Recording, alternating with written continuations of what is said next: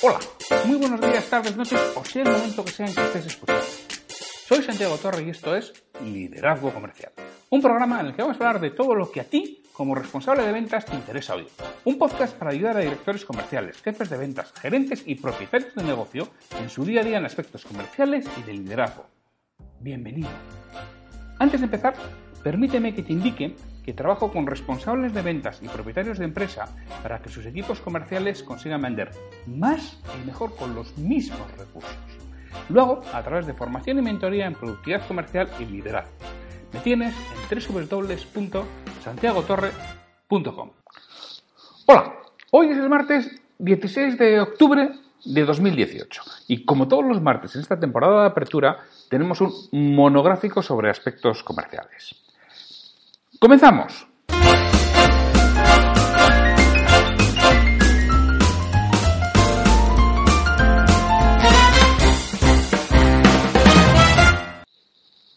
Hoy comienzo una nueva edición que es la séptima ya en Bilbao del programa de entrenamiento para vendedores que realizo, ya creo que ya sabéis, son seis jornadas completas en las que revisamos todo el ciclo de la venta y ayudamos a profesionalizar a esos vendedores, a darle una visión global, una visión holística de lo que es todo el mundo de la venta por fases. Entonces, estaba preparando y revisando lo que es la sesión y estaba introduciendo un aspecto nuevo que lo, solía tocar algo más adelante, pero por sugerencia de ediciones anteriores me pidieron que igual estaba mejor al principio, que es la persuasión.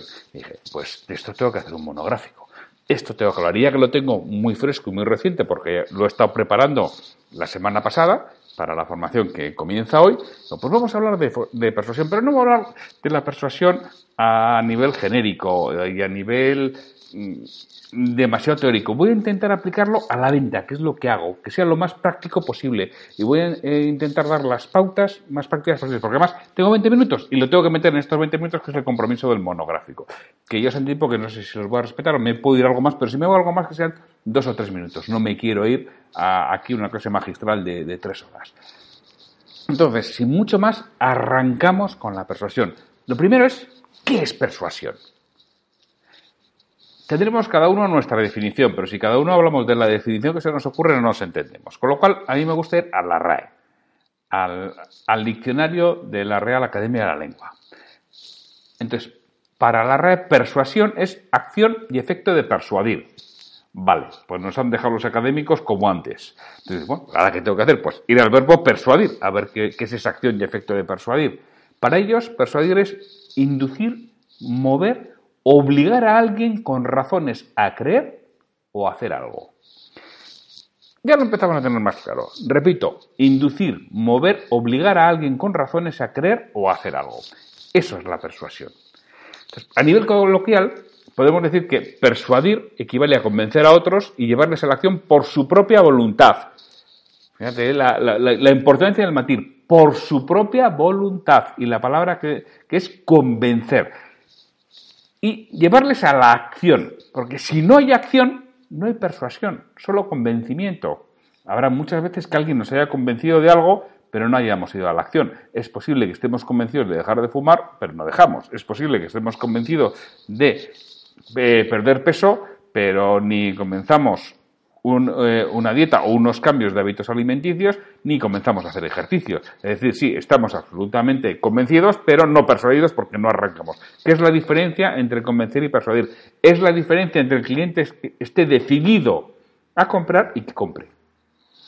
Yo le puedo convencer, pero si no le persuado, no compro, no pasa a la acción. Y al final los vendedores lo que tenemos que hacer es persuadir, llevar a la acción, no convencer. Que muchas veces tenemos muchos eh, vendedores que son extraordinarios convencedores, pero muy poco persuasores, no llevan a la acción. Y por otro lado, si no hay voluntad, no hay persuasión. Lo que habla será obligación u, obediencia. Esto va más relacionado con el liderazgo quizá que con la venta. Eh, porque yo lo mismo, yo como líder puedo obligar a alguien a hacerlo. Entonces, lo que habrá es obediencia o desobediencia, pero nunca habrá persuasión y nunca habrá compromiso. Y eso vale para poco. En el momento que cesa el estímulo, en el momento que cesa la imposición, la persona deja de hacerlo. Con lo cual, resumiendo lo que es la persuasión, que es que alguien convencerle con razones a hacer algo. Y para eso tiene que haber acción y tiene que haber voluntad. Dentro de la persuasión podemos distinguir cuatro elementos. ¿Quién lo dice? O el comunicador. ¿Qué se dice? El mensaje. ¿Cómo se dice? El canal. ¿A quién se le dice? Al destinatario. Son cuatro elementos que vamos a tocar de forma rápida. El primero, ¿quién lo dice? El comunicador. ¿Qué hace un comunicador que sea más persuasivo? ¿Qué es lo que tú dirías que hace que alguien sea persuasivo? Te dejo pensarlo una, tres segundos. La respuesta habitualmente es su credibilidad. Hay personas que tienen credibilidad y hay personas que no tienen credibilidad. Que digan lo que les digan, no les creemos. ¿Y de qué depende esa credibilidad fundamentalmente? Pues lo primero depende de la percepción de la pericia o del conocimiento. Ah, si tú eres presentado o alguien te conoce como realmente un experto en la materia o ostentas un, un cargo, hablas con confianza, es decir, al final dices, bueno, la pericia o el conocimiento, la percepción de la misma es lo que da credibilidad. A alguien que es un profesor de la Universidad de Harvard de economía y está hablando de economía, decimos, bueno, en principio parece que de esto sabe. Y mm, muchas de las veces alguien que nos viene a contar algo y tiene unos estudios, dice, bueno, en principio parece que de esto sabe. Con lo cual ya tiene puntos a favor de la credibilidad. Y lo segundo es percepción de la vericidad de lo que dice. Y eso es la comunicación no verbal, es el estilo de hablar, cómo mira los ojos, cómo comunica con su tono, con su ritmo, con la tranquilidad o el, nerviosismo, cómo se mueve. Son los dos aspectos claves de la credibilidad. Él, la pericia que se te lo supone y la velocidad. Que la velocidad también se gana, si no te conocen, es ese primer contacto. Si te conocen, es la consistencia en lo que hayas dicho en el pasado el que realmente tú hayas cumplido siempre con lo que has prometido. Es una forma de ganarte credibilidad. Entonces, ¿cómo aplicamos esto a la venta? ¿Cómo hacemos que nosotros vendedores nos ganemos la credibilidad del cliente? Porque si nos ganamos la credibilidad del cliente, podemos ser más persuasores. Pues eso se hace demostrando profesionalidad en todo momento. Tanto a nivel de lo que dices y lo que haces y la imagen que das, como sobre todo la comunicación no verbal, que transmite mucho más esa comunicación no verbal. ¿Qué es importante? La forma de vestir, la forma de comportarse, la educación, el respeto, la tranquilidad. Todo eso es lo que hace que te ganes credibilidad. Por supuesto, asimismo, pues todos los materiales que empleas y luego está la credibilidad de tu empresa, pues está la credibilidad tuya como vendedor la credibilidad de, de la empresa. La credibilidad de la empresa es un poco lo que es toda su imagen corporativa, su web, sus catálogos, todo lo que, lo que va dando. Y la imagen del vendedor muchas veces es, bueno, si estás en redes sociales, todo lo que estés teniendo ahí, tu marca personal, y, y, si no lo estás, bueno, pues lo que es el trato en el momento, si es una persona nueva, será más difícil que te ganes credibilidad. Si es una persona que ya te conoce, es a lo largo de la historia que hayas tenido con ella y la balanza emocional como esté de cargada. Con lo cual, lo primero es credibilidad para ser un buen persuasor. Y tú tienes que poner lo que esté en tu mano para hacerlo, porque de ahí va a depender tu venta. El segundo punto, el mensaje. ¿Qué se dice?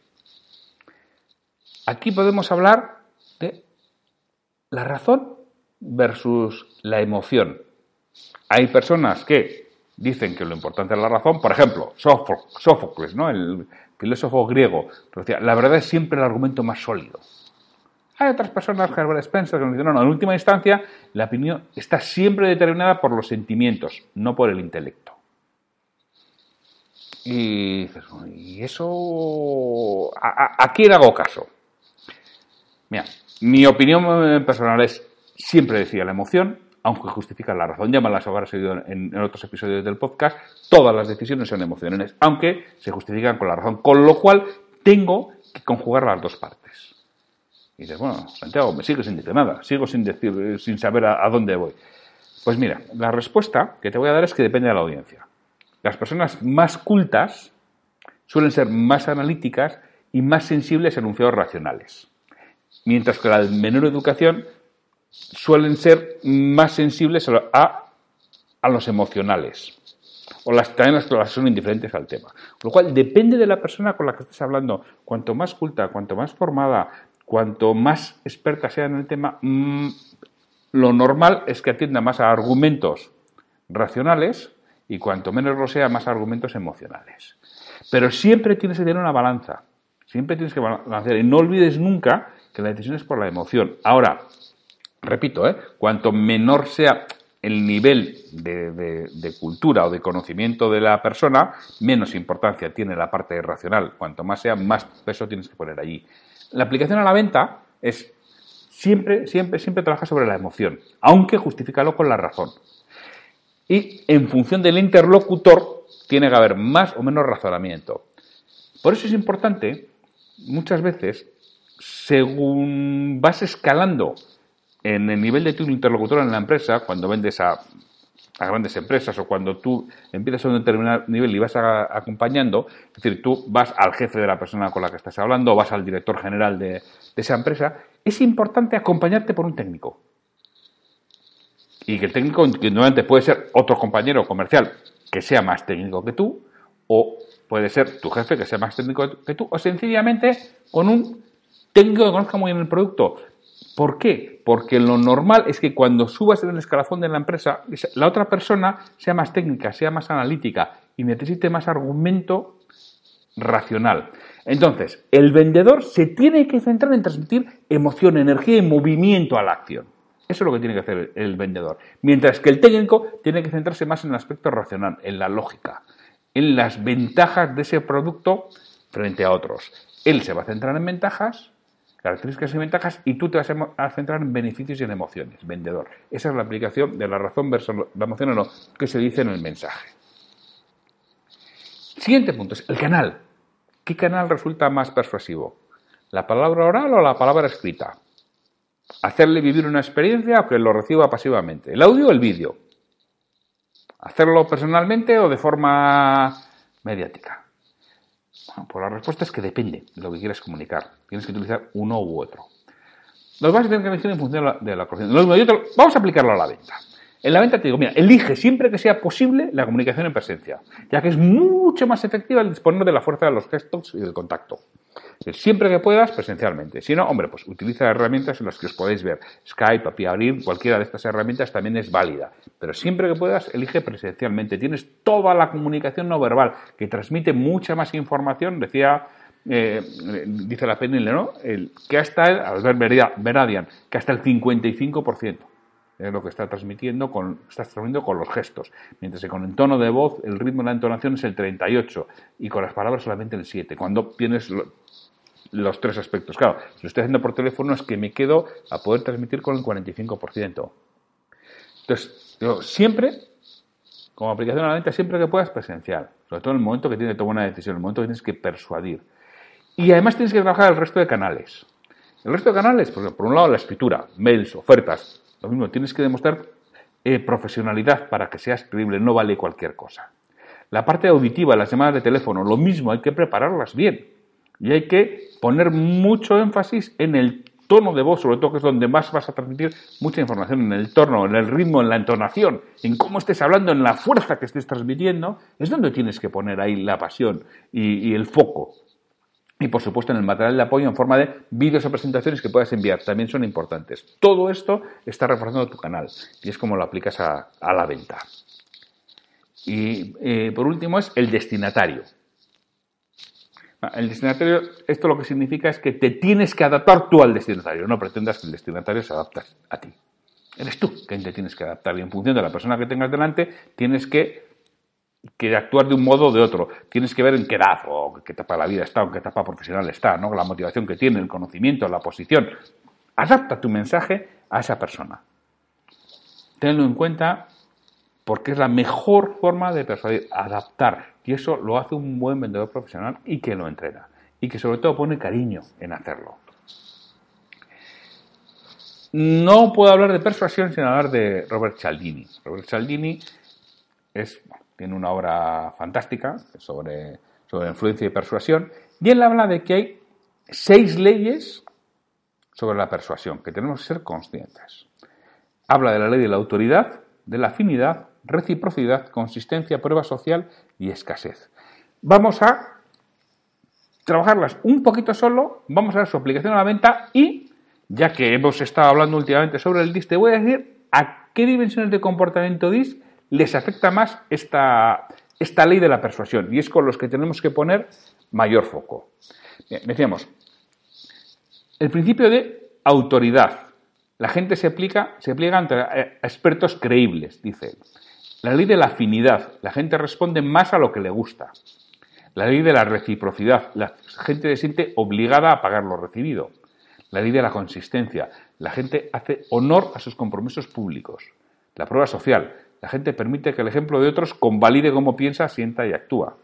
Y la ley de la escasez. La gente valora lo que es escaso. Estas son las seis leyes de la persuasión de, de Cialdini. Aplicación a la venta. La autoridad. La gente se, aplica, se pliega ante expertos creíbles. Bueno, pues tienes que establecer tu capacidad, te tienes que hacer creíble, tienes que tener una gran credibilidad. Para ello, identifica problemas que hayas solucionado y personas a las que hayas servido. Eso es lo que le tienes que trabajar eh, y hacer ver a tu cliente. ¿A quién le afecta más o quién tiene más peso la ley de la autoridad? Los DES y los CES, fundamentalmente, dentro del DIS. Esas personas que son racionales son las que son más sensibles a la ley de la autoridad y con las que te tienes que ganar la credibilidad en todo momento, pero la credibilidad desde el punto de vista racional, no desde el punto de vista emocional. Segundo principio, afinidad. La gente responde más a lo que le gusta. ¿Cómo lo aplico a la venta? Tienes que influir en, los demás y tienes que hacerte amigo y cercano hacia ellos. Tienes que establecer las, lazos basados en intereses semejantes. Eso te tienes que fijar, tienes que hablar de lo que a esa persona le interesa. Y muy, muy, muy importante, hablar de conocidos comunes. ¿Sobre quién afecta más esta, esta dimensión? Sobre los IES. Es decir, siempre que creas que una persona es I, si no, si no sabes, siempre puedes ir a mis capítulos anteriores en los que hablaba sobre DISC, para que sepas lo que son los DES, los IES, los S y los DES. Si sigues este podcast, indudablemente ya me habrás oído hablar de ello. Esas personas IES amigables, simpáticas, abiertas, optimistas, que hablan rápido, que hablan fuerte, muy gesticuladoras. Bueno, con ellos intenta buscar afinidad, intenta buscar conocidos comunes. Es como más credibilidad te vas a ganar. Tercer principio, reciprocidad. La gente se siente obligada a pagar lo recibido. Mira, lo que uno da es lo que recibe. No pretendes recibir sin dar. El mundo está lleno de gente que pretende recoger frutos de árboles que no han sembrado. Entonces, sé generoso, sé generoso con tu tiempo y con tus recursos, sé generoso con, con, sus clientes, sé generoso con los problemas que tienes, sé generoso con las demandas que te hace, sé generoso con el cliente y te volverá. Por ley de la reciprocidad. ¿Con quién funciona mejor esto? Con los ISES. Las personas S sensibles, sociales, sumisas, tranquilas, son las que realmente aprecian el que te preocupes por ellos y les resuelvas sus problemas de persona a persona. Cuarto principio, consistencia. La gente hace honor a sus compromisos públicos. La aplicación a la venta pide a la gente que se posicione, que manifieste sus intenciones por, de palabra o por escrito, pero mejor si es de palabra, si es en presencia. En vez de pedir, pregunta. Y pregunta, pregunta y pregunta. Y pregunta y que verbalice que lo que tú vendes, que lo que tú haces, que lo que tú ofreces le importa y le crea beneficios. Si consigues eso, y solo lo vas a conseguir por preguntas, ¿eh? No hablando tú. Hablando tú no vas a persuadir. Tú vas a persuadir cuando la otra persona habla. Entonces, intenta que verbalice que te va a comprar. Intenta que verbalice que si tu producto tu servicio hace esto, está interesado en ello. Eso es lo que tienes que conseguir. Si lo consigues con la ley de la consistencia, irá hacia adelante. ¿Con quién funciona muy bien esto? Con los S y con los T fundamentalmente. Porque son los que son más consistentes. Así como el I, que decíamos que es más aire, o el D, que es más fuego, muy al resultado, no le importa cambiar su, decisión, los S y los T, si te han dicho que lo hacen, cumplirán. Quinto principio, prueba social. La gente permite que el ejemplo de otro convalide cómo piensa, siente y actúa. El poder de los pares, la aplicación a la venta. Pide a otras, personas respetadas que muestren el camino, que nos diría Del Carnegie. ¿no? Fundamentalmente consigue testimonios, consigue ejemplos, consigue que un buen cliente permita que, eh, le llamen, que, o, que realmente dé un testimonio sobre lo que tú realices y que pueda ser público. Esto es importantísimo. Decimos, si a alguien más le ha funcionado, a mí también me funcionará. Si esta persona tiene muchos testimonios de que lo hace bien, bueno, estoy incrementando mi credibilidad. Y ya decíamos cuando, que era el primer factor, la credibilidad para poder persuadir. Y esto incrementa la, credibilidad. ¿A qué dimensiones DISC fundamentales? A todas. La credibilidad es buena para todas las dimensiones DISC. Con lo cual, esto es algo que tenemos que trabajar siempre. Prueba social, porque va directamente a mejorar nuestra credibilidad. Y por último, escasez. La gente valora lo que es escaso. Entonces, oye, todo aquello, eh, que sea cierto, repito, no engañes, ¿eh? todo aquello en lo que realmente haya, haya, escasez es donde tienes que poner el foco. Y la escasez es en tiempo o en unidades. Eran las dos cosas que decíamos que puede ser escaso. Con lo cual, intenta poner el foco en aquello que sea escaso, en aquello que haya poco tiempo para tomar una decisión o en aquello que haya pocas unidades. ¿Con quién funciona? Funciona con todos, ¿eh? pero realmente quienes más rápido van a tomar la decisión ante esto son los DES y los IES. ¿Por qué? Los IES y los DES se lo piensan más y se pueden sentir presionados. El D y el I, como son de decisiones rápidas, cuando ven algo escaso, toman la decisión y van adelante. Y decíamos que en la persuasión lo fundamentalmente es que haya acción. Bueno, pues estas son las seis leyes de y cómo lo podemos aplicar en el día a día en, en nuestra venta. Por último, sin más, como resumen, vamos a remarcar que para persuadir hay que ganarse la autoridad. Tienes que ser creíble. Es muy bueno que cuentes una historia de alguien afín a la persona con la que estés hablando al que hayas ayudado. Y si antes tú te has desvivido con esa persona, le has resuelto sus problemas, has, sido flexible en sus demandas, incluso de, fijar la fecha o de poder cambiar la fecha, bueno, quiera que no tienen una cierta deuda contigo, una, y, una y con esa deuda, por la ley de la reciprocidad, es más sencillo que tome una decisión favorable a ti. No, es que eso no es así, yo soy muy lógico y muy racional, ya, ya, ya, ya. Pero ya te digo que, que tu parte, tu parte lagarto, eso lo tiene en cuenta. Todo lo que hagas tiene que tener consistencia y a ser posible apoyarse en prueba social, en testimonio de terceros. Y tienes que ofrecer un tiempo limitado para, tomar la, para la toma de acción. Escasez. ¿Es fácil? No, no es sencillo, pero es la mejor forma de persuadir. Autoridad, afinidad, reciprocidad, consistencia, prueba social y escasez. Y no olvides que la ganancia en la toma de acción tiene que ser lo más equitativa posible para las dos partes y que la otra persona tiene que ver claro los beneficios para ella para que exista verdadera persuasión. Que verdadera persuasión es que tome acción y además convencido. Pues me he pasado efectivamente, como tal y como sospechaba, un poquito de este tema, que es un tema que realmente me apasiona y que se puede trabajar muchísimo con los equipos comerciales. Te recomiendo que leas a Cialdini y trabajes con tu equipo comercial tu caso concreto para ello realmente te va a merecer la pena como responsable comercial trabajar con tu equipo esta parte de, de persuasión, pero persuasión operativa. Oye, pues sin más, nos vemos mañana con una nueva clave para liderar equipos comerciales.